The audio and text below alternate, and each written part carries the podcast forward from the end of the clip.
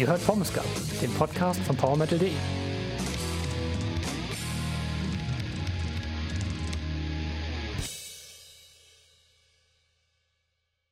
Hallo und herzlich willkommen bei Pommesgabel, dem Podcast von PowerMetal.de. Ich bin Pia und ich ähm, werde heute durch den Soundcheck schauen, zusammen mit Tobi, der auch beim Soundcheck dabei war. Hallo Tobi. Hallo. Und mit Marcel, der nicht beim Soundcheck dabei war, aber trotzdem die Alben gehört hat. Hallo Marcel. Ja, und krank ist. Hallo, ihr Lieben. Äh, oh Gott, es ist eine absolute Erkältungswelle und mich hat's echt erwischt, was man vielleicht auch an der Stimme hört. Aber für euch äh, habe ich die Alben gehört und äh, da ist ein Einzelschicksal vollkommen egal, denn getreu dem Joey DeMaio Motto Leben und Sterben für den Metal sind Einzelschicksale egal. Hauptsache der Soundcheck lebt weiter. Außerdem ähm, macht deine Stimme ein bisschen sexy, Marcel. Dankeschön. Zusammen mit Tobi haben noch sieben weitere Redakteure den November Soundcheck sich angehört, inklusive auch Frank Jäger, der ist seit längerer Zeit mal wieder mit dabei gewesen, oder? Ja, ja, ja, ja. Der Frank, der hat den Frank ersetzt. ja, genau. Also Frankie hat ja ähm, eine kleine Auszeit haben wollen und darum ist unser Urgestein Frank Jäger diesmal wieder mit von der Partie. Und ihr habt euch 26 Alben angehört. Ähm, die Punkte waren diesmal verteilt von drei Punkte das Schlechteste und tatsächlich neun Punkte das Beste, falls ich jetzt nichts übersehen habe. Und außer den Bands, über die wir gleich sprechen, von denen man einige kennen wird, war an Namen, die mir so direkt aufgefallen sind, zum Beispiel noch Satan's Fall und Suffocation mit dabei. Suffocation war ich ein bisschen traurig, dass sie so weit unten sind, aber okay. Könnt ihr euch dann auf powermetal.de einmal anschauen. In der letzten Soundcheck-Folge haben wir euch ja gefragt, ob ihr es für gerechtfertigt haltet, dass Doro den letzten Platz belegt hat. Die Antwort ist tatsächlich 50-50, witzigerweise. Also ja, ähm, einige von euch sagen auch, das Album ist tatsächlich so, wie die PowerMetal.de Redaktion bzw. die Soundchecker es wahrgenommen haben. Und ja, die andere Hälfte sagt, nee, das hätte durchaus besser abschließen müssen. Fand ich auch ganz interessant, dass es wirklich so die Gemüter spaltet. Ganz so viel Aufregpotenzial hat diese Soundcheck-Folge, glaube ich, nicht. Es ist alles recht ausgeglichen gewesen, oder wie fandst du das, Tobi? Also ich kann mich immer aufregen. ich, äh, da habe mich tatsächlich ein bisschen aufgeregt darüber, dass die beiden, meine beiden Lieblingsalben des Monats äh, so gar nicht unter den Top 5 gelandet sind. Ja, die werde ich dann später nochmal erwähnen. Ansonsten war das tatsächlich ja, ein Soundcheck in dieser gefährlichen Notenregion zwischen 6 und 8 Punkten oder 6 und 7,5 Punkten. Das sind so immer die Alben, die so handwerklich gut sind. Man hört sie gerne. Sie gefallen einem auch, aber sie hinterlassen halt nicht den bleibenden Eindruck, um dann auch nachher eine Kaufentscheidung zu treffen oder sie sich halt ja für die Jahresbestenliste zu notieren. Deswegen ja, ein für mich eher durchwachsener Soundcheck nach ein paar starken Monaten. Marcel, hast du nur die oberen und unteren Alben dir angehört oder hast du auch einmal durchgehört? Ich muss ehrlicherweise sagen, dass ich nur die oberen und unteren Alben gehört habe. Allerdings waren da auch noch äh, ein paar Namen bei, ähm, wo ich trotzdem mal aufgrund des Namens reingehört habe. Also beispielsweise in Final Strike, in Gamma Bomb oder auch in Hinayana. Das waren äh, ganz, ganz tolle Alben, auf die ich mich auch im Vorfeld gefreut habe und die es jetzt nicht äh, in die obere Notenregion geschafft haben. Aber trotzdem fand ich es von den Namen her, ich fand es trotzdem spannend, da einfach mal ein bisschen zu wühlen und zu forschen, weil jetzt kein unfassbar großer Name dabei war, der herausgestochen mhm. hat. Und insofern ähm, ein Soundtrack, mit dem ich mich gut arrangieren kann, mit ein paar Überraschungen. Aber nein, alles gehört habe ich nicht. Dann starten wir mal. Und weil es weder einen fünften noch einen vierten Platz gibt, steigen wir direkt auf dem Treppchen ein mit dem dritten Platz. Und den teilen sich gleich drei Bands tatsächlich. Die haben alle einen Schnitt von 7,68 Punkten. Und die erste von diesen drei Bands, über die wir jetzt sprechen, ist High Spirits mit dem Album Safe on the Other Side. Release ist der 24.11.23 und das handelt sich um ein Solo-Projekt von Chris Black. Der bewegt sich in Hard Rock Melodic Metal. Und das Projekt wurde ins Leben gerufen 2009. Chris Black kommt aus den USA und es ist jetzt das fünfte Album, das er unter der Firmierung High Spirits rausbringt. Der Vorgänger Hard to Stop kam 2020 raus und 2022 gab es nochmal eine EP namens Try Again. Das Albumcover sieht ganz cool aus, finde ich. Das zeigt ein Labyrinth und man bekommt hier zehn neue Tracks mit einer Spielzeit von gut 40 Minuten. Tobi hat sieben Punkte gegeben, Schnitt 7,68. Ich würde sagen, Tobi, fang doch gerne mal an. Ja, also das war auch wieder eines dieser so Middle-of-the-Road-Alben. nicht so wirklich super, nicht so wirklich mittelprächtig. Ich äh, klaue jetzt mal äh, ein Zitat von Stefan, das er in der Gruppentherapie zum Album gebracht hat. Äh, Safe on the Other Side ist hier Programm irgendwie. Es wird halt auf der sicheren Seite gerockt im ja, klassischen Stil. Heavy Metal ist ein bisschen dabei, klassisch Heavy Metal, ein bisschen New Wave, New Wave of British Heavy Metal. Ein paar Maiden-Leads sind zu hören. Ähm, Hard Rock ist auch definitiv dabei. Also klanglich und ja, vom, vom Bandsound her definitiv keine Revolution. Und was halt eben dabei fehlt, trotz handwerklicher Klasse, sind für mich irgendwie die großen Hits. Diese Momente, die dich so richtig aufhorchen lassen. Das ist ein Album, das macht man an, das hört man. Man hat Spaß damit, so nebenbei, aber man schreckt halt auch nie von dem, was man gerade nebenbei tut, auf und denkt, oh Gott, was ist das denn? Das ist ein toller Song. Und auch nicht im negativen Sinne. Es ist halt einfach so ein, ja, ein gutes Album, das einem halt leider nicht wirklich hängen bleibt. Zumindest mir in dem Fall nicht. Sieben Punkte gibt es trotzdem für einen coolen Retro-Sound, sowohl im Klangbild als auch vom, von den reinen Zutaten her. Und handwerklich ist auch alles toll gemacht, aber ja, es fehlt halt dieser, der letzte Kick, um die Platte so richtig auf die Jahresliste zu hieven, wie vorhin erwähnt. Marcel, wie fandst du's? Also dahinter verbirgt sich ja Chris Black, wie du gesagt hast. Und wir hatten lustigerweise mal einen Kollegen namens Christian Schwarzer. Christian, wenn, wenn du dich dahinter verbirgst, dann ganz, ganz liebe Grüße. Ist er zufällig Amerikaner? Zufälligerweise. Du kannst dich auch noch an ihn erinnern, oder? Dunkel. Dunkel. oh, der war gut. Tatsächlich ist äh, Safe on the Other Side, um schon mal etwas zu spoilern, das einzige Album der ersten fünf, das nicht so ganz zünden will, obwohl diese Mixtur, also wir haben ja Stadionrock und melodischen Metal und ähm, das ist jetzt gerade so in diesem tristen November ganz nett anzuhören, aber mir fehlt, anders als es auf Motivator der Fall war, so dieser gewisse Hit, dieser, dieser Türöffner. Der direkte Vorgänger, Hard to Stop, der hatte positive Vibes, aber trotzdem konnte ich mit dem irgendwie jetzt nicht so viel anfangen tatsächlich. Und ähm, Hiervon ist zwar Safe on the Other Side weit entfernt, aber ein Motivator von 2016 weiß auch die aktuelle Scheibe nicht wirklich heranzureichen. Ich finde manche Refrains, die zünden, wie beispielsweise in The Moonlight, Memories oder äh, One Day Closer, manche verlaufen sich dann doch ein bisschen in der Belanglosigkeit.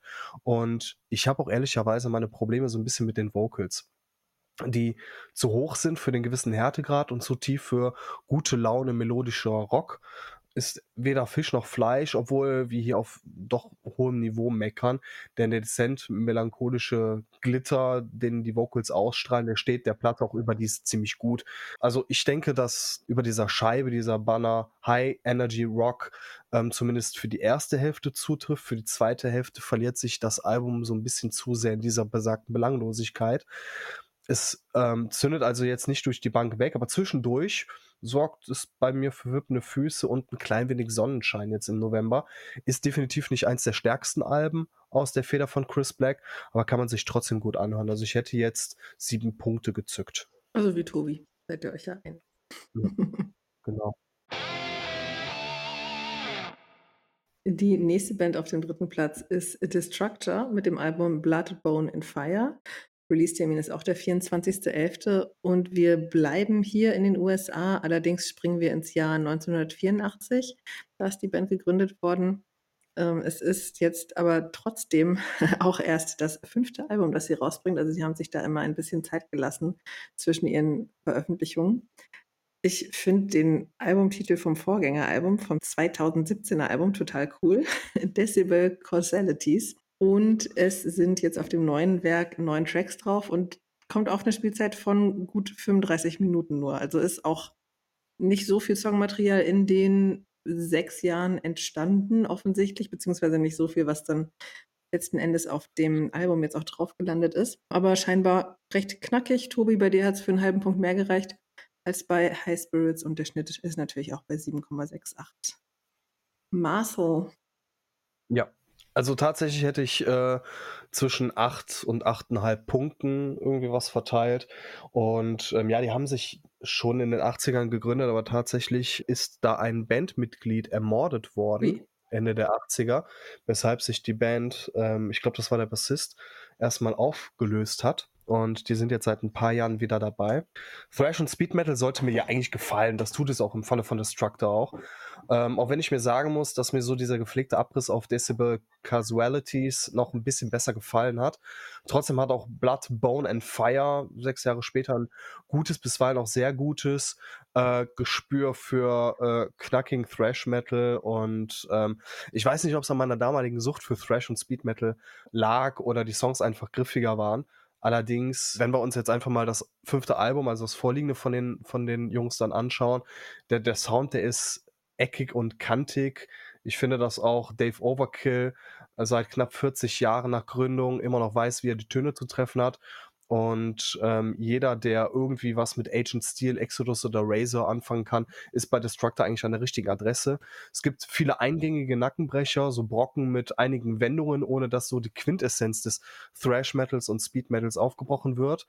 Und ja, vor allem Heroic Age, Hammering the Steel und das mächtige Dominate machen sehr großen Spaß ähm, so eine sehr kurzweilige Blaupause für die etwas härtere Gangart aus Übersee. Dazu ein sehr cooles Artwork, ähm, eine tolle Scheibe, auch wie gesagt, wenn ich ja die Refrains auf dem Vorgänger vielleicht nochmal zum Fäusterecken und Headbangen ein bisschen griffiger fand. Tobi, was sagst du? Ja, bei mir fehlt natürlich der, der positive Thrash-Bonus, der bei Marcel immer dabei ist. Ich bin ja nicht so der riesen Thrash-Metal-Fan. Mhm. Es gibt eher so ja ein paar Bay Area-Bands. Death Angel fällt mir da ein. Mir fällt auch direkt Testament ein, also Bands, die ich sehr gerne mag. Auch die Klassiker Metallica, Slayer, aber sonst so ganz. Sacred äh, Reich fällt dir auch ein. Das ist äh, nicht unbedingt der Fall in meiner Lieblingsliste. Nee, ich bin halt einfach nicht so der große Thrash-Metal-Hörer. Durch die Power-Metal-Note, die hier so ein bisschen damit schwingt, finde ich, äh, gibt das dem Ganzen aber wieder ähm, ja, ein, ein, zumindest die Richtung, dass ich mir Spaß damit haben kann. Vor allen Dingen auch Dave Overkill gefällt mir gut. Erinnert mich teilweise nämlich auch ein bisschen an Chuck Billy, womit wir wieder bei Testament sind, einer meiner liebsten Thrash-Metal-Bands. Und ich finde die Gitarrenarbeit auch extrem stark. Gerade die Riffs sind super. Andererseits gibt es halt eben auch so ein paar, ja, das, was ich bei vielen Thrash-Metal-Platten habe. Ich finde die Übergänge zwischen einigen Parts holprig. Weiß ich, da stolpert man so irgendwie von einem Riff ins nächste und es ist irgendwie nicht ganz so geschlossen zusammenkomponiert. Ähm, und bin ich bei Marcel, mir fehlt auch, ähnlich wie bei High Spirits, so ein bisschen der der letzte Kick, so dieser Refrain, der einen zum Fäusterecken anregt, zum direkten Headbang anregt, der einem einfach im Kopf bleibt. Ähnlich wie bei High Spirits, aber da die Vocals mir insgesamt deutlich besser gefallen und auch die Gitarrenarbeit einfach verdammt stark ist, gibt es den halben Punkt mehr im Vergleich zur Platte, die wir vorhin besprochen haben. Und ja, geht in Ordnung in den Top 3. Ich hätte es da nicht gesehen. Ja, du hast ja schon gesagt, ähm, die Bands, über die du gern gesprochen hättest, innerhalb dieser Alben, die wir jetzt hier regulär besprechen, ähm, ja, haben es leider nicht aufs Treppchen geschafft. Anders geht es da der Band Angra mit dem Album Cycles of Pain, das schon am 3. November rausgekommen ist. Und die Band wurde 1991 in Brasilien gegründet. Mittlerweile ist sie, glaube ich, ziemlich international. Wir bewegen uns hier im Power Metal und an den Vocals. Deswegen bin ich jetzt sehr gespannt, was Marcel nachher zu dem Album sagen wird. Haben wir Fabio Lione, den wir ja bestens von Rhapsody kennen. Wer unsere Rhapsody-Rückblickfolge noch nicht gehört hat, holt es unbedingt nach. Seconds of Pain ist das zehnte Album von Angra und der Vorgänger Omni kam 2018 raus. Es gibt hier zwölf neue Tracks mit einer Spielzeit von einer knappen Stunde. Und auf dem Artwork ist ein Engel zu sehen, der auch nicht ganz so gruselig aussieht. Das ist trotzdem sehr düster gehalten. Tobi, es gab acht Punkte von dir und ja, Schnitt wie bei den beiden vorher auch 7,68. Tobi, wie hast du diesen Power Metal mit sehr bekanntem Sänger gehört? Also ich äh, muss äh, sagen, dass da, ich habe vorhin gelogen. Ein Album hat es tatsächlich in die Top 5 geschafft, über das ich auch gerne reden wollte. Angra ist nämlich das Album. Ähm, ich habe die Band sehr verfolgt, als Kiko Lorero noch dabei war. Der ist aber ja inzwischen abgewandert zu Megadeth und rockt mit Dave Mustaine jetzt die Welt. Ich mag ihn einfach als Gitarristen unheimlich und deswegen habe ich auch immer die Angra-Releases verfolgt und habe danach dann die Band so ein bisschen aus den Augen verloren. War eigentlich ganz happy, dass wir sie im Soundcheck jetzt wieder dass ich sie zwangsweise im Soundcheck vorgesetzt bekommen habe und reinhören musste, weil schon Upright Into the Storm, der Opener, da geht bei mir die Begeisterung direkt wieder los. Ist halt, ja, ein super Mix aus der Epic von Rhapsody of Fire. Wen überrascht es beim Sänger Fabio Leone, der auch beteiligt ist? Da hört man durchaus die Parallelen. Ähm, dann gibt es aber auch die Vertracktheit von Dream Theater zwischendrin mal und dann wird es auch plötzlich sehr technisch und auch äh, in Sachen Gitarrenarbeit sehr ja, akrobatisch fast schon. Aber gleichzeitig haben sie auch das Tempo und die Ohrwürmer von Halloween so ein bisschen im Gepäck. Und ja, das ist natürlich eine, eine wunderbare Kombination. Und ja, ich finde auch, Fabio Leone macht einen absolut großartigen Job hier. Ich äh, spoiler schon mal ein bisschen für die Gruppentherapie oder beziehe mich auf die Gruppentherapie. Da haben auch ein paar Kollegen das ein bisschen anders gehört. Ich finde es großartig, was er hier macht. Was? Ist ja, die Kündigung ja. geschrieben, Marcel? Abmahnung ist raus. Ja, aber insgesamt entsteht so eine Platte, die halt ja unheimlich detailverliebt und verspielt ist, gleichzeitig aber auch richtig eingängig und Ohrwürmer mit Gepäck hat. Also genau das, was ich bei den Platten vorher vermisst habe. Und ich muss ganz ehrlich zugeben, wenn ich äh, ja beim Soundcheck, ihr wisst es, wir haben halt einfach nur eine gewisse Zeit mit einer Platte, um eine Note zu, zu machen. Wenn ich sie heute bewerten müsste, würde ich sogar noch einen Punkt drauflegen und würde neun Punkte sagen. Also die Platte hat mir mhm. gerade so in der Langzeitwirkung sehr, sehr viel Spaß gemacht. Marcel, was hättest du gegeben? Neun Punkte, Tobi. Ja, hätte ich auch gemacht. Also ich war vor knapp 20 Jahren äh, ein, ein, doch ein größerer Angra-Freund und habe auch Rebirth und Fireworks sehr gemocht und der äh, Temple of Shadows Veröffentlichung sehr entgegengefiebert. Aber dann habe ich so ein bisschen die Göttin des Feuers aus den Augen verloren, obwohl ich Omni vor fünf Jahren auch wieder mehr als ordentlich fand. Ich hatte jetzt nicht so mega große Erwartungen an äh, Cycles of Pain, aber trotzdem haben die Brasilianer diese Messlatte mühelos erreicht und das Album Nummer 11 doch ein wirklich tolles, weil anspruchsvolles Album geworden. Und ich finde es auch schon erstaunlich, dass, also erstaunlich, dass Fabio Leone schon seit zehn Jahren mit dabei ist. Er singt auf Cycles of Pain unheimlich facettenreich und vor allem die Mischung aus härteren, schnelleren Songs wie God of the World oder Dead Man on, on Display ähm, ja, die haben mir sehr, sehr gut gefallen, sind auch so leicht im Thrash-Metal so ein bisschen drin, haben zumindest leichte Nuancen, ohne dass jetzt Angra auch vom Band-eigenen Sound auch nur ansatzweise abweicht. Und da sollten auf jeden Fall mit Generation Warriors und Ride into the Storm auch die Power-Metal-Liebhaber der 90er Jahre ähm, ja, angesprochen werden.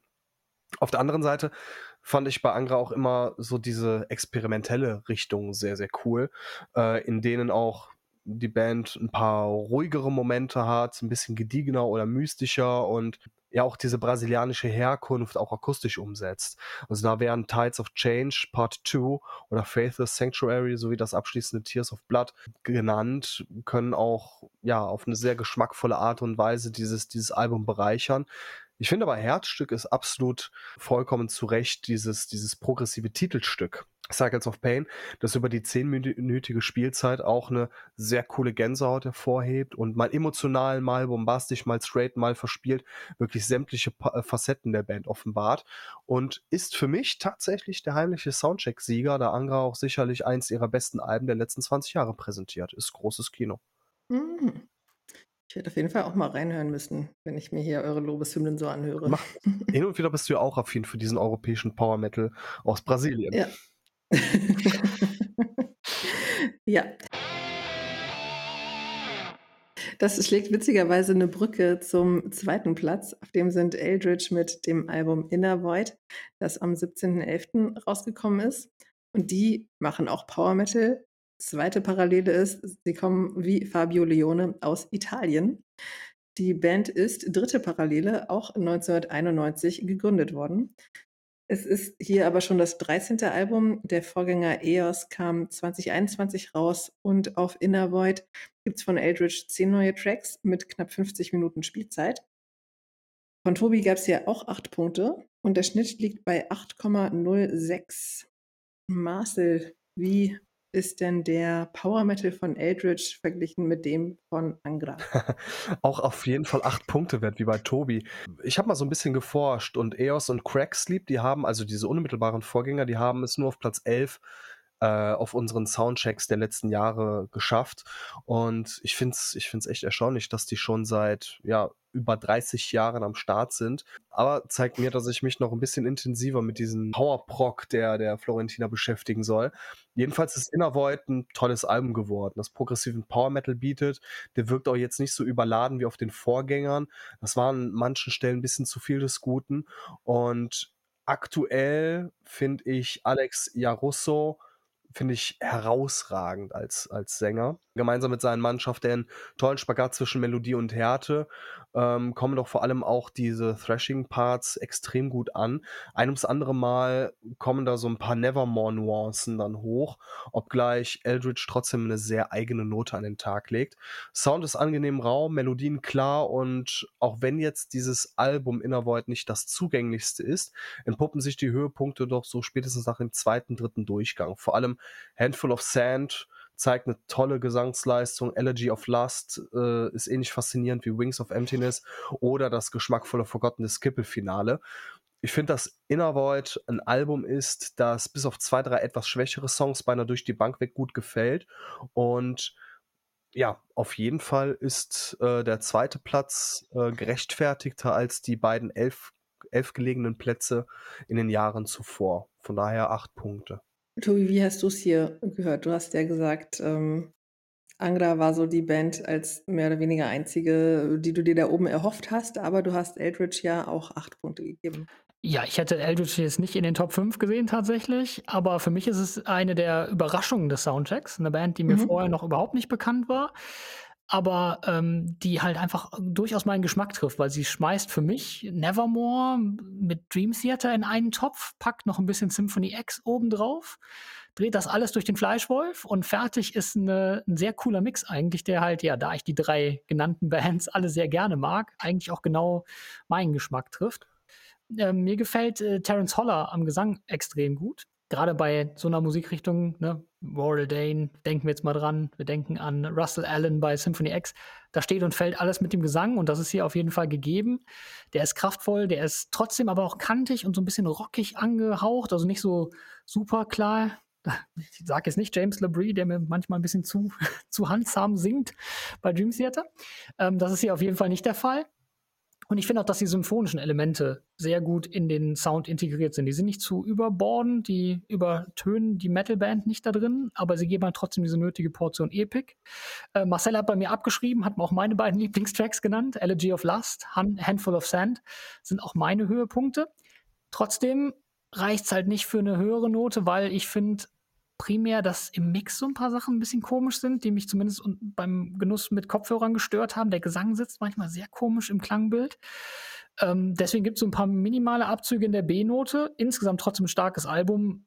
Ich kann damit leben, dass sie in den Top 5 sind. Ich hätte sie hier nicht gesehen, aber definitiv ein Album, das zumindest dafür gesorgt hat, dass ich mich mal mehr mit Eldritch beschäftigen möchte. Für den ersten Platz gehen wir ja, ich könnte das eigentlich fast persönlich überbringen. Das ist bei mir um die Ecke. Nach Osnabrück. Zu Savage Blood mit dem Album Wheel of Time, das äh, am 16.11. veröffentlicht wurde.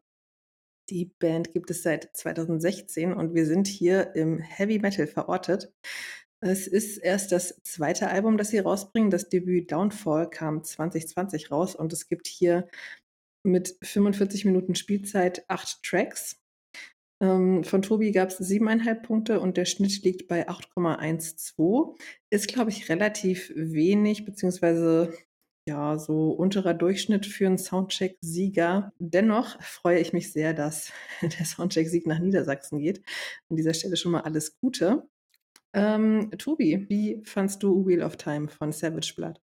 Also erstmal will ich vorwegschicken, dass ich es äh, cool finde, weil ich ja selber auch in einer relativ kleineren Band unterwegs bin, dass so diese David gegen Goliath-Geschichte hier kommt und Savage Blood einfach mal daherkommt und den Soundcheck mit nach Hause nimmt, trotzdem, dass wir ja durchaus mhm. einige bekannte Namen hier hatten. Äh, ich verstehe die Kollegen aber nicht, warum es Platz 1 geworden ist, tatsächlich, auch wenn ich den generellen Umstand gut heiße. Liegt vielleicht auch daran, dass ja dieser episch angehauchte Mix aus Heavy und Power Metal nicht so ganz meine Baustelle ist. Vielleicht auch daran, dass so diese Begeisterung, die Band ist ja aus Enola Gay hervorgegangen, mehr oder minder. Zumindest äh, teilen sich da einige Musiker die gleiche Vergangenheit. Vielleicht spielt das so ein bisschen mit, dass äh, da ein paar Kollegen ein offenes Ohr für hatten, weil sie den, den Bezug hatten. Äh, ich, der es ohne diesen Bezug betrachtet, finde die Gitarrenarbeit gut, solide Gitarrenarbeit für Heavy Metal. Äh, gerade Warrior of the Fortress gefällt mir extrem gut. Der Gesang ist ab und zu so ein bisschen kauzig, aber insgesamt auch äh, extrem charismatisch, hat einen hohen Wiedererkennungswert. Allerdings fehlen mir hier auch, wie bei ja, zwei anderen Plätzen hier in den Top 5, neben Warrior of the Fortress so diese ganz großen Tracks, die die Platte dann über meinen 8-Punkte-Äquator hieven könnten. Deswegen, ja, nicht mein persönlicher Sieger des Soundtracks, auch wenn ich, wie gesagt, den Umstand sehr cool finde, dass der Soundtrack-Sieg erstens hier in Deutschland bleibt und dann auch eine äh, eher kleine Band geht und ja, die hier die großen Titanen niederringt. Klingt nach deiner Beschreibung so, als wenn auch Marcel recht empfänglich für diese Musik sein könnte. Ja, das ist er definitiv. Also gerade so dieser Heavy Power Metal, epische Schlagseite, aber auch so ein bisschen kleine Thrash-Schlagseiten dabei. Also mich hat Savage Blood ein ums andere Mal an Visigoth oder Eternal Champion oder Omen auch erinnert. Ähm, also ein bisschen Glanz des US-amerikanischen Metals ist ja auch dabei und ist auch nie verkehrt. Und auch die Rahmenbedingungen von Wheel of Time, die stimmen halt. Der Sound, der ist erdig und klar, Artwork aussagekräftig und ich mag auch die Hintergrundvocals. Die zünden genauso gut wie der etwas rauche Gesang von Frontmann Peter. Und gerade so diese Mixtur, äh, die, die macht einen sehr guten Gesamteindruck. Man merkt auch einerseits den Sprung, äh, den die Niedersachsen seit Downfall gemacht haben. Die Songs, die sind ein bisschen griffiger geworden, die kommen eher auf den Punkt, bieten aber über 45 Minuten lang ein gutes Maß an Abwechslung. Aber auf der anderen Seite ist es auch einfach, ja, äh, guter, aber auch generischer Heavy Power Metal, der mit Oblivion, Warriors of the Fortress oder auch dem tollen Lord of the Dark äh, klassisches Hit-Potenzial hat. Und es bleibt für mich jetzt nur zu hoffen, dass Wheel of Time den Test der Zeit besteht und in einem oder zwei Jahren genauso gut äh, wie heute gefällt. Ob es jetzt für mich zum persönlichen Soundcheck-Sieger gereicht hat, weiß ich nicht. Ich hätte jetzt auch acht Punkte gegeben. Wer weiß, ob jetzt meine Noten noch irgendwie grundsätzlich was verändert hätten an dem Soundcheck, an der Platzierung. Allerdings äh, ist es immer gut, wenn so ein paar, ja, ich will nicht sagen Außenseiter, aber wenn auch kleinere Namen mal die, die Krone an sich reißen. Du bist ja der Referenzhörer oder Redakteur von powermetal.de, von daher hättest du wahrscheinlich überall die Durchschnittsnote gegeben. Ja, ja, eigentlich schon. Eigentlich, eigentlich würfel ich. Eigentlich, sorry, eigentlich würfel ich und wenn ich gerade keine Note ähm, oder kein, wenn ich gerade keinen Würfel zur Hand habe, dann warte ich einfach so lange, bis jeder andere benotet hat und mache dann einfach den Durchschnitt. Ist mir alles so doof hier. Dann könnte man manchmal tatsächlich meinen, aber ähm, ich glaube einfach, dass wir uns nach der Zeit, nach all den vielen Jahren, also ich mache jetzt auch seit 2000, ich glaube seit Mitte 2011 mache ich den Soundcheck und dass sich da auch natürlich so ein bisschen die Geschmäckle angenähert haben. Ne? Natürlich kamen neue Soundchecker hinzu, aber es gingen auch alte Soundchecker, aber trotzdem ist so dieser rote Faden immer noch vorhanden. Und ähm, ist es dann auch schön, wenn jetzt auch so ältere Köpfe wie jetzt Rüdiger oder, oder Frank Jäger auch wieder Teil des Soundchecks sind, mit denen man auch schon damals die Soundchecks gemacht hat. Und ähm, so kann man wieder so ein paar Parallelen ziehen. Auf jeden Fall nochmal alles Gute, herzlichen Glückwunsch zum Sieg an Savage Blood aus Osnabrück. Und wir klettern jetzt das Treppchen nach unten wieder.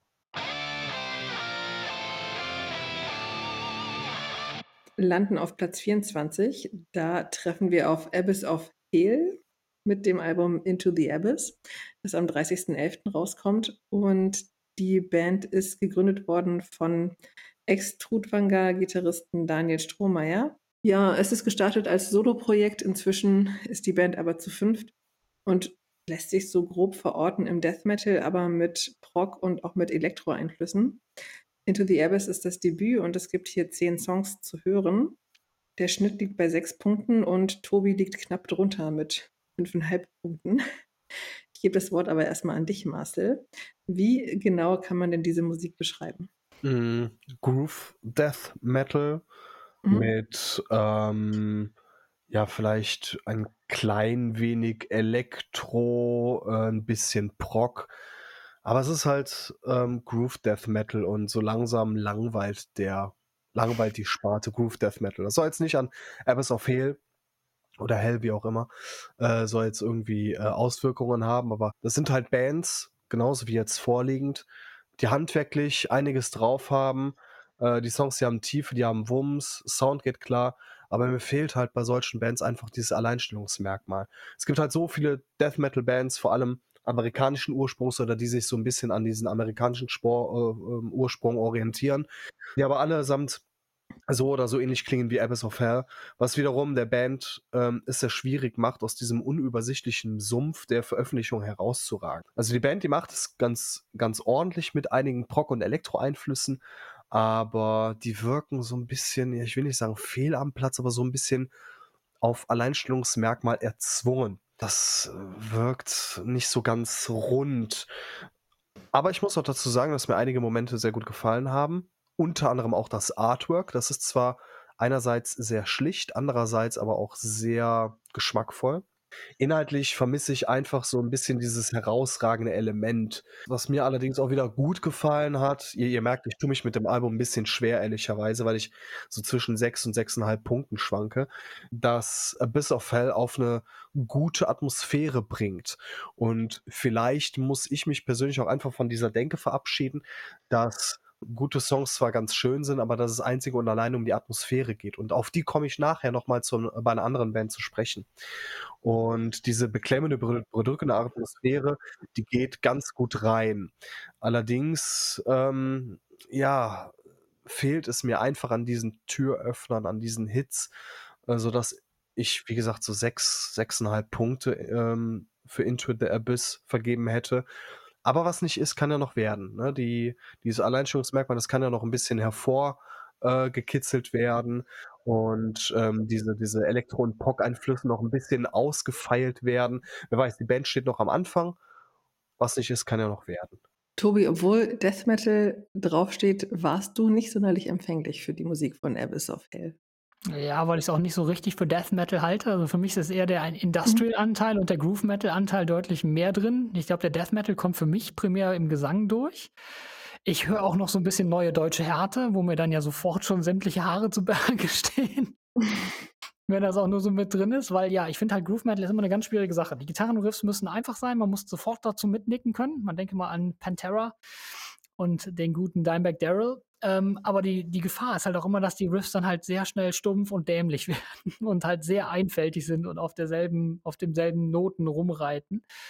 Das passiert bei Abyss of Hell für mich noch ein bisschen zu oft. Und dazu, wie Marcel schon gesagt hat, kommt dann halt eben zu diesen eher langweiligen Gitarrenriffs oder ja, die mich nicht so abholen, kommt dann halt eben noch so ganz verworrene Songwriting-Einfälle, wo dann halt eben ja doch mal so ein bisschen Proc mit rein will und wo man dann komplett in eine andere Richtung abbiegt, so aus dem Nichts ja, das wirkt alles noch so ein bisschen, man hört halt einfach, dass es ein Debüt ist. Das äh, merkt man ganz klar. Das ist halt ja noch nicht so richtig rund, der ganze Soundmix. Und ich habe auch ein bisschen Probleme mit dem Gesang. Also ich finde, wenn's, wenn gegrollt und geschautet wird, dann geht das noch in Ordnung. Und ich finde den Gesang sogar teilweise relativ stark. Aber sobald der Klagesang mit reinkommt, so, dann wird es doch irgendwie sehr wackelig und man hört, dass da so ein bisschen Unsicherheit mit dabei ist. Ja, da lässt man es vielleicht besser mit dem Klagesang, weil so ein wackeliger Klagesang ist immer so eine schwierige Sache. Da da bin ich dann immer direkt raus. Also von daher, ne, es ist halt einfach nicht so richtig meine Musik. Gerade durch diesen neuen deutsche Härte-Einschlag, der gefällt mir überhaupt nicht. Aber ja, auch äh, an sich ist das Album einfach noch ein bisschen zu zerrissen für mich. Aber ja, das, wie Marcel schon gesagt hat, ein Debüt muss man immer mit ein bisschen Vorsicht genießen, selten ein Meister vom Himmel gefallen. Und ja, mit ein bisschen Entwicklung kann da durchaus noch was draus werden.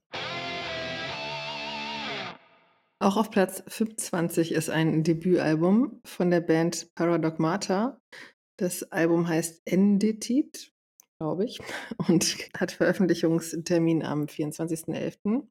Wir sind hier im norwegischen Melodic Metal und die Band gibt es seit 2018. Hier sind jetzt sieben Tracks drauf auf dem Debüt plus ein Demosong und dann sind da noch zwei alternative Versionen von Songs ähm, von diesen sieben Songs eben mit drauf. Ähm, Tobi, du hast hier tatsächlich noch einen Punkt weniger gegeben, nämlich vier. Und der Schnitt ist aber nur leicht unter dem Album auf Platz 24, nämlich bei 5,93. Ähm, ja, mach gerne gleich mal weiter, Tobi, mit deiner Meinung zu Paradogmata. Ja, wir können eigentlich direkt äh, beim Vorgänger ansetzen. Man hört halt einfach, dass es ein Debüt ist. Das ist noch so ein relativ wilder Galopp. Man hört, dass da ja Musiker frisch zusammengekommen sind und irgendwie ihre Einflüsse zusammengeworfen haben. Ähm, Death Metal ist dabei, Thrash Metal ist dabei, Black Metal, ich, so ein paar komische Gothic-Versatzstücke, da komme ich gleich nochmal auf ein Beispiel bisschen Epic Metal ist dabei. Also es ist wirklich so ein ganz unschlüssiges Bild, was das Album abgibt. Mal denkt man, man wäre in der Bay Area, plötzlich ist man irgendwie in den tiefsten norwegischen Wäldern unterwegs und hört ein bisschen Black Metal. Ähm, ja, ähm, ergibt für mich einfach noch kein schlüssiges Gesamt keinen schlüssigen Bandsound, wo man sagen könnte: „Okay, das macht Paradoxmata aus jetzt.“ Und dazu kommen immer für mich noch so ein paar sehr eigenartige musikalische Entscheidungen. Also, mein Beispiel für diesen Gothic-Einschlag ist zum Beispiel der Chor-Part in „The Seeds of Greed“. Der ist handwerklich nicht so richtig gut umgesetzt. Der passt irgendwie so gar nicht in den restlichen Bandsound rein. Der hol reißt mich so komplett aus dem Hörerlebnis. Solche Entscheidungen sorgen dann am Ende dazu, dass das irgendwie überhaupt kein schlüssiges Album ist. Und die Note weniger im Verhältnis zum Vorgänger äh, ist da bei Abyss of Hail war der Sound immerhin in Ordnung und war gut drückend. Hier finde ich auch die Produktion so ein bisschen unbalanciert, ein bisschen chaotisch. Also die trägt nicht dazu bei, dass das Gesamtbild ein bisschen klarer und ja, schlüssiger wird. Deswegen ja, für mich leider die schwächste Platte im Soundcheck diesen Monat. Marcel, wie hast du das Album empfunden? Nicht ganz so schlecht tatsächlich. Ähm, ich finde dieses Debüt wirklich nicht schlecht. Also die haben sich ja 2018 gegründet und haben auch seitdem vier Singles als Appetizer veröffentlicht und ähm, rein optisch, also wie also Artwork und Atmosphäre der Platte, äh, habe ich so mit stinknormalem Thrash Death Metal gerechnet. Aber zwischenzeitlich blitzen so klassische Heavy Metal und Power Metal Elemente auf, auch ein bisschen Gothic. Ähm, die sorgen für mich für diesen gewissen Aha-Moment, auch wenn diese Mixtur noch sehr unausgereift wirkt. Also da ähm, spielen Tobi und ich schon in derselben Liga. Allerdings finde ich, dass diese Stützpfeiler schon aufgestellt sind. Und ähm, für mich machen auch die Gastbeiträge von Robert Lowe von Candlemass und Chris Hathcock von äh, The Reticent auch ein bisschen was aus, sorgen auch nochmal zusätzlich für Abwechslung. Da, hat, äh, da haben die Norweger auch tatkräftige, tatkräftige Unterstützung und generell ein Debüt, was sich durchaus hören lassen kann. Ich musste mich auch am Anfang so ein bisschen an den Gesang von Frank Boxeth gewöhnen und grundsätzlich braucht die Platte sehr, sehr viel Raum äh, zur freien Entfaltung. Ich fand äh, Seeds of Greed jetzt nicht so schlimm, auch trotz des, muss ich jetzt zustimmen, Tobi, merkwürdigen Chors. Aber auch Herring the Heaven oder das Finale The Princess in the Tower sind Songs, die Potenzial haben, die ab und zu gefallen. Aber auch so dieser stilistisch rote Faden, der wird sehr häufig äh, variabel gehalten. Insofern bin ich persönlich gespannt, wohin die Reise von Paradogmata geht und ob zukünftig noch vielleicht ein bisschen mehr Zugkraft, Fingerspitzengefühl und Erfahrung es bringen, dass Paradogmata äh, noch ein bisschen entschlossener und ein bisschen fokussierter agiert. Und auf dem letzten Platz ist die Band Morn mit dem Album Engraved with Pain, das auch schon zum Monatsbeginn rauskam, am 3.11. nämlich. Die Band kommt aus den USA und die gibt es seit 2005. Wir sind hier im Sludge Post-Metal verortet. Es ist das fünfte Album und der Vorgänger To the Night Unknown kam 2018 raus. Es gibt ja nur vier Tracks auf diesem Album. Die Spielzeit ist bei fast 41 Minuten, also kann man sich schon denken, ähm, dass es hier ein bisschen getragener zu Werke geht. Das kam bei Tobi einigermaßen gut an. 6,5 Punkte ist ja keine schlechte Note, wie wir von Herrn Emke gelernt haben. Und der Schnitt ist bei 5,81. Marcel, was konntest du mit dem Sludge von Morn so anfangen? Mm. Ist ja eher nicht so deins, glaube ich, ne? Ja, allerdings fand ich es gut. Und hier wären wir wieder bei dem Punkt Atmosphäre. Dass Atmosphäre und Aura vielleicht noch viel, viel wichtiger sind als die Hits auf einem Album.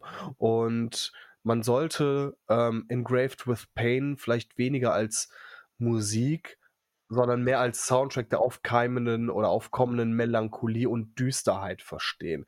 Es ist kein Album, das jetzt auf Schönspielerei oder Ohrwurmpotenzial oder wildes Rumgefrickel ausgerichtet ist, sondern viel mehr Wert auf eine unheilvolle und süßlich betrübte Atmosphäre legt. Auch irgendwo zwischen Post-Metal, Doom und Sludge, das ist alles andere als das, was ich normalerweise gerne höre. Ähm, es ist eine sehr zähflüssige Angelegenheit, in der sich sehr viele Passagen wiederholen und 40 Minuten lang könnte man Engraved with Pain als Hintergrundmusik eines echt fiesen Albtraums deuten. Allerdings gibt's, keine Ahnung, es ist halt einfach so diese Atmosphäre, die dieses Album so besonders macht. Dabei sorgen die Shouts, so diese auch nach vorne drückenden Gitarren, aber auch schon diese ähm, ja fast schon einlullenden Rhythmen für für das gewisse Extra, 'n sehr kühler Sound. Das sind so einzelne Mosaiksteinchen, die eben diese triste, äh, November-Aura auch 'n bisschen, ja, aufbauen. Also, Musik, die alles andere als leicht empfänglich ist, aber trotzdem gefällt und daher zu, wie ich finde, Unrecht auf dem letzten Platz gelandet ist. Ob's jetzt wie bei Tobi 6,5 Punkte sind oder ob ich vielleicht noch auf die 7 Punkte, ähm, gegriffen hätte, das weiß ich nicht, aber ich würde mich da Tobi anschließen und ihm auch direkt mal das Wort übergeben. Tobi. Ich, ähm, würde auch mit d'accord gehen, dass die Atmosphäre auf der Platte auf jeden Fall stimmt. Klar, Doom Metal, Sludge Metal, ne, da bewegen wir uns ungefähr, allein schon anhand der Songlängen und anhand der Riffs, die hier dargeboten werden. Aber das ist halt immer so 'n gefährlicher Grenzgang, finde ich.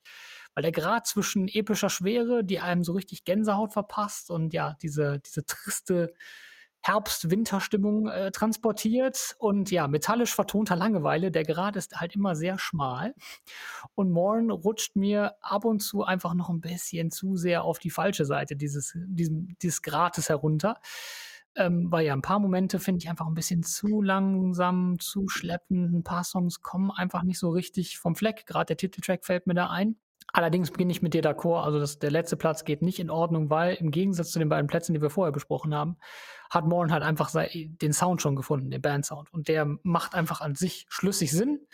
Da kann man drin, ja, ertrinken fast in dieser in dieser traurigen Schwere, die das Album mit sich bringt. Und in dem Sinne finde ich das Album halt allein schon aus dem Punkt her schlüssiger und insgesamt runder als die beiden Platten, die wir vorher besprochen haben. Daher auch die 6,5 Punkte, auch weil der Sound ziemlich gut ist. Und ja, da hat Morn definitiv die Nase deutlich vor den beiden Bands, Paradogmata und Abyss of Hell. Deswegen, ja, hätte ich die Platte definitiv nicht aufm letzten Platz sehen wollen. Hm, gibt es denn von den Alben, die du gerne weiter vorne gesehen hättest, welche, die du jetzt noch shoutouten möchtest, Tobi? Ja, 2 Alben muss ich definitiv erwähnen. Äh, jemand, der den Soundtrack schon gesehen hat, wird sicher wissen und meine Musikvorgeschmack kennt, dass ich Melodic Death Metal liebe, der wird sicher wissen, um welche Alben es geht. Ich hatte auch den Spaß, beide Alben zu besprechen. Einmal ist das Hinayana, ähm, Shatter and Fall heißt die Platte. Passt auch wunderbar. Ich habe sie nämlich grade live gesehen, zusammen mit Before the Dawn und Wolfheart. Ähm, und habe auch sowohl auf der Platte als auch live gemerkt, dass hier unheimlich viel Potenzial vorhanden ist. Das ist, ähm, ja, so melancholisch angehauchter Melodic Death Metal aus Australien. Insomnium fallen mir als Referenz ein, Wolfheart und auch Before the Dawn sind auch nicht weit weg, wobei man den Klargesang abziehen muss. Hier gibt's nur Growls. Keine Sorge, hier wird nicht klar gesungen. Wer das nicht mag, bekommt das hier auch nicht. Und die Band hat ja so 'n bisschen Hype erfahren in den letzten Jahren. Ich habe sie tatsächlich das erste Mal gesehen durch 'ne Anzeige beim EMP tatsächlich, wo Werbung gemacht wurde für das Merchandise. Da bin ich ja immer schon denke ich so: „Oh, was ist jetzt los?“ Weil das meistens eher dann doch eher sehr modern angehauchte Acts sind, die solche Werbung bekommen und auch das Merchandise direkt beim EMP platziert bekommen. Aber ich muss sagen, der Hype ist gerechtfertigt. Also, man hat live schon noch gemerkt, dass, ja, die beiden Thomas Saukon-Projekte, die da ja mit auf Tour waren, noch so 'n bisschen die Nase vorn haben, aber da steckt verdammt viel Potenzial für die Zukunft drin, auch als Headliner-Slot. Also, ich glaube so, die Insomnium-Regionen sind nicht weit weg. Und ja, das Album hat mir unheimlich gut gefallen und, äh, ja, ich habe es mir tatsächlich auch schon auf dem Jahresendabrechnungszettel notiert. Definitiv, wer Melodic Death Metal mag, grade wenn's 'n bisschen melode melancholischer ist, auf jeden Fall mal reinhören. Und ja, es gibt noch 'n zweites Album. Ich rede einfach mal direkt ohne Punkt und Komma weiter. Da bleiben wir in hiesigen Landen und da geht's zu Burden of Grief. Destination Dystopia heißt das gute Stück. Auch das durfte ich besprechen. Direkt vorweg mal, bevor wir über die Musik reden, ein absolut grandioses Artwork, zum Niederknien schön. Wünschte, ich hätte das für eine meiner Bands abgreifen können. Ein richtig, richtig tolles Artwork. Aber auch äh, musikalisch passt das wunderbar in mein Beuteschema. Ist auch wieder Melodic Death Metal, allerdings hier mit mehr so At the Gates Entombed-Einschlag. Das heißt, wir haben wieder die typischen Kreissägengitarren, die so sich herrlich aus den Boxen wälzen. Tatsächlich hatte ich die Band so 'n bisschen aus den Augen verloren. Ich fand die letzten Alben nicht unbedingt so stark und auch hier ist es äh, war's tatsächlich ein Neuzugang, der mich zur Band geholt hat wieder zurück. Dominik Hellmuth heißt der gute Mann, ist, äh, eigentlich YouTuber, so bin ich auf ihn aufmerksam geworden. Der bespricht nämlich da genau diese Gitarrenpedale, die für diesen Kreissägen-Gitarrensound, ähm, gedacht sind und, ja, testet da unheimlich viele davon und das äh, da ich auch an diesem Sound Interesse habe, ähm, ja, habe ich da öfter mich mal durchgeguckt und als ich gemerkt habe, dass er bei Burden of Grief ist, war dann auch mein Interesse wieder so 'n bisschen geweckt. Und ich bin sehr froh darum, weil das Album ist absolut großartig und hat sogar richtige Hits im Gepäck. Also A Daydream of Sorrow, The Devil's Bride, ganz besonders. Äh, wenn, das mal, wenn man das anders instrumentieren würde, wäre das mit Sicherheit echt, hätte Hitpotenzial im Rockbereich.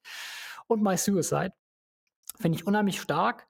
Ja, und eigentlich für mich ein perfekter Mix aus Melodie und Härte, das, was ich gerne mag. Und ja, deswegen hätte ich Destination Dystopia definitiv als Soundtrack-Sieger gesehen. Und ja, bin immer noch maßlos von meinen Kollegen enttäuscht, dass die Platte nicht mal auf dem Treppen gelandet ist. Marcel, gibt es noch Alben, die du für diesen Monat empfehlen möchtest? Ja, ähm, kleiner Spoiler-Alarm über ähm, oder mit Hinayana und mit Burden of Grief wird es auch in den kommenden Wochen Interviews geben auf unserer Seite zu lesen. Und apropos Interview, eine Veröffentlichung, die hat mir so in den letzten äh, Tagen und Wochen ähm, die, die Augen, ich will, ja doch, die Augen geöffnet, wie, wie großartig einfach auch die Musik vor 40 Jahren war. Ich habe nämlich ein Interview gehabt, ich habe telefoniert mit Tom Warrior von Celtic Frost, von Triptychon, von ähm, ehemals Hellhammer und von Triumph of Death. Und Triumph of Death, die haben Anfang November ihr äh, Live-Album rausgebracht, Resurrection of the Flesh, wo sie ausschließlich auf ausgewählten Festivals, überwiegend aus Portugal, Songs der Hellhammer-Phase gespielt haben. Und diese Atmosphäre und diese, ähm, diese Energie, die bei diesen Auftritten freigesetzt wurde, die Spielbälle, die sich die Band und das Publikum hin und her geschmissen haben, war alle absolut grandios und wird auch sehr gut auf Resurrection of the Flash ähm, auch beschrieben und in, in Szene gesetzt. Und ich muss sagen, ich habe wirklich in diesem Monat ähm, gute Alben gehört, ähm, die jetzt nicht im Soundcheck gelandet sind, wie beispielsweise Die About It von Bad Wolves. Das war ein ganz tolles Album. Ich habe Bad Wolves schon mal vor einigen Jahren im Vorprogramm zu Five Finger Death Punch und Megadeth gesehen. Und haben sie mir gut gefallen. Kennt man eventuell auch durch ihre Coverversion von Zombie. Und äh, jetzt mit neuem Sänger, das ist jetzt die zweite Platte mit dem neuen Sänger, das ist wirklich ein abwechslungsreiches, gutes Hit-Album geworden. Ähm, was ich auch ganz großartig fand, war Creeper mit War, wenn ich jetzt ähm, den Albumtitel richtig ausgesprochen habe. Ein fantastisches Artwork. Und was machen Creeper? Die spielen Horrorpunk, aber auf eine so schmissige, spielfreudige und ähm, dramatisch geile Art und Weise. Also mir hat dieses Album von vorn bis hinten ganz, ganz großen Spaß gemacht. Da muss man auf jeden Fall mal reinhören. Und auch ein Album, was ich ähm, durchaus besonders finde, war äh, Lazarus oder Lazarus von einem ähm, deutschen Duo namens Osaka Rising. Und Osaka Rising, die spielen Hardrock. Hardrock so der Marke Deep Purple, ähm, Led Zeppelin, vielleicht noch ein bisschen Uriah Heep. Was das Ganze aber interessant macht, es gibt keine Gitarren. Es gibt Gesang, es gibt Schlagzeug und es gibt Hammond-Orgel. Und mit diesen drei Instrumenten ist, ist auch vielleicht noch ein bisschen Bass dabei, aber mit diesen drei Instrumenten haben die äh, beiden so ein geiles Album veröffentlicht, was eine sehr warme Atmosphäre repräsentiert, was auch äh, gewisses Hitpotenzial hat. Also mir hat es sehr, sehr gut gefallen. 41 Minuten lang gibt es einfach das Gefühl, dass es auch mal ohne Gitarre rockig werden kann. Sehr, sehr toll. Marcel, willst du gleich weitermachen mit deinem aktuellen Lieblingslied? Es ist ja nicht so mein Lieblingslied, ähm, aber ich muss auch ein bisschen ja, facettenreich werden. Und zwar ähm, ganz untypisch für mich ist es Serge Tankian mit Figure It Out. Lief mm. letztens mal auf Radio Bob. Ganz liebe Grüße an dieser Stelle. Habe ich gedacht, okay, klingt geil. Dann noch ganz liebe Grüße an alle, die uns über die Radio Bob App hören. Tobi, was ist denn dein Lieblingslied? Ja, mich hat das Konzert, was ich vorhin erwähnt habe, mit Hinayana, Before the Dawn und Wohlfahrt auf einen Wohlfahrttrip gesendet, wo ich mich quer durch die Diskografie höre. Und ja, ich nenne jetzt den Song äh, Iku Turso. Das ist eine Single, die sie jetzt äh, vor kurzem nachgereicht haben, ich glaube vor zwei, drei Monaten die ja sehr zu meinem Ärger auf keinem, für mich als CD-Sammler, nicht auf einem Album enthalten ist. Hm. Finde ich nicht gut, aber ja, trotzdem ist der Song unheimlich stark und ja, den würde ich mal, der lief bei mir jetzt diese Woche rauf und runter. Der Song, den ich empfehle, den habe ich tatsächlich noch gar nicht so häufig äh, gehört, weil er jetzt gerade erst rauskam, nämlich von Icy Stars, Damage Done. Und Icy Stars, ich weiß nicht, was bei denen gerade los ist, aber die liefern dieses Jahr so gut ab. Ähm, und Damage Done ist doch sehr anders als Are You Even, den sie vor wenigen Monaten veröffentlicht haben. Ich glaube, vor 2 Monaten haben sie den rausgebracht. Ähm, der ist so ein bisschen entspannter, ähm, smoother und Damage Done, um jetzt mal meinen lieben Kollegen Marcel zu zitieren, hat doch ordentlich Ecken und Kanten und, ähm, ja, greift viel oder greift zumindest in einem schönen Maß ein bisschen in die New-Metal-Kiste. Und das bereichert den Sound ganz gut. Also, hat mich sehr geflasht, als ich mir den, ähm, vorhin angehört habe. In diesem Sinne hoffe ich, dass ihr hier viele Hörempfehlungen von uns mitnehmen konntet. Und, ähm, ja, der nächste Soundcheck ist schon der letzte Soundcheck des Jahres. Passenderweise wird der ein kleines Weihnachtsgeschenk. Der kommt nämlich am 24.12. dann. Das stimmt. Also während ihr noch die allerletzten Geschenke einpackt, könnt ihr dann auch euren Lieblingspodcast hören. Und danach uns. Vielleicht ist ja auch hier das eine oder andere Album dabei, das den Weg unter euren Weihnachtsbaum findet, weil ihr es euch wünscht oder es jemand anderem schenkt.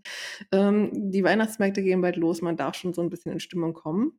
Und in diesem Sinne wünsche ich schon mal eine schöne Vorweihnachtszeit und zum nächsten Mal. Und bleibt gut. gesund. Alles Gute euch. Last Christmas, I gave you my heart. Oh.